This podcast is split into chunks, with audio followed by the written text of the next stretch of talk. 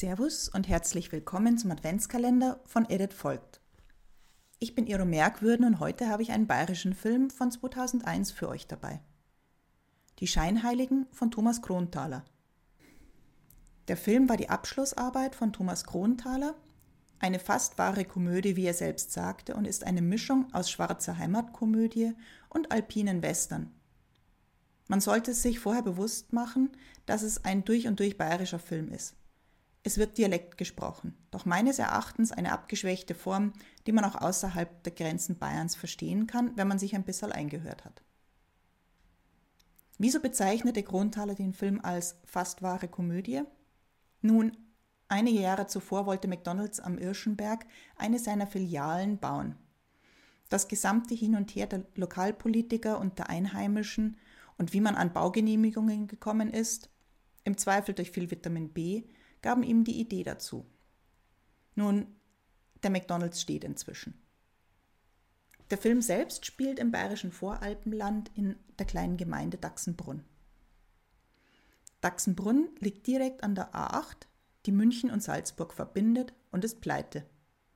Der Bürgermeister hat aber die rettende Idee. Das Dorf ist, wenn man mal von der Autobahn absieht, idyllisch auf einer Anhöhe gelegen und man hat einen traumhaften Blick in die Alpen. Was noch fehlt, ist die Autobahnausfahrt und ein Händelgrill, in dem die Münchner Schickeria auf dem Weg nach Salzburg oder auch einfach so am Tag 13.000 Händel verspeisen soll. Damit wäre die Gemeinde saniert. Der Haken an der Geschichte? Man hat keinen Baugrund. Der gehört nämlich der alten Magdalena Trenner, auch Leni oder Trennerin genannt, die auf ihrem Bauernhof mit angrenzenden Feldern hockt und nichts rausrückt. Sehr zum Missfallen des Bürgermeisters zieht ein wandernder Holzschnitzer bei Leni ein und um den Ganzen die Krone aufzusetzen, nimmt sie auch noch den schwarzen Asylbewerber Theophile bei sich auf, nachdem ihn der Pfarrer beim Sonntagsgottesdienst angepriesen hat wie Sauerbier. Im Film geht es wortwörtlich um Scheinheilige. Der Pfarrer, der christliche Nächstenliebe predigt, den Asylbewerber Theophile aber nicht schnell genug loswerden kann und den Schnitzer ursprünglich ins Dorf gerufen hat, damit dieser Kopien der heiligen Figuren anfertigt. Die echten sollen unter der Hand verkauft werden.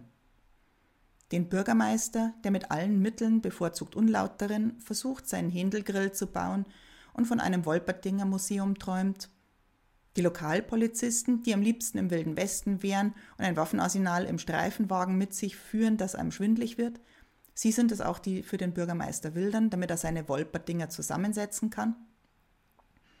Die Charaktere sind fast alle eigensinnig und stur.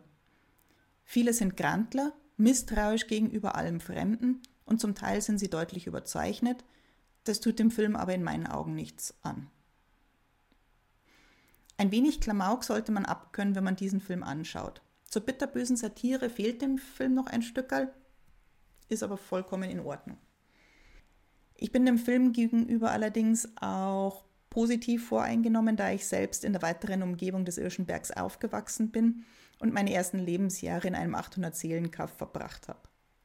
Von mir gibt es in jedem Fall eine dicke Empfehlung. Damit wünsche ich euch allen noch eine geruhsame Adventszeit. Eure Ero Merkwürden. Servus!